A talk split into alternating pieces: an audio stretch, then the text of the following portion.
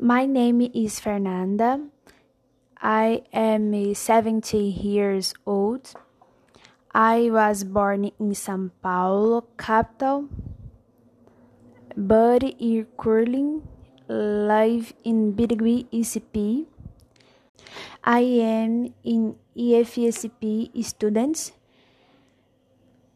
I am finishing high school and I am taking a technical course in IT.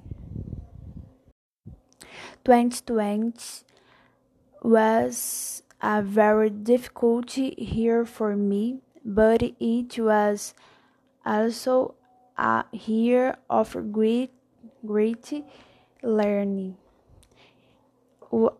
I hope that 2021 will be better for me, but also uh, for all of us.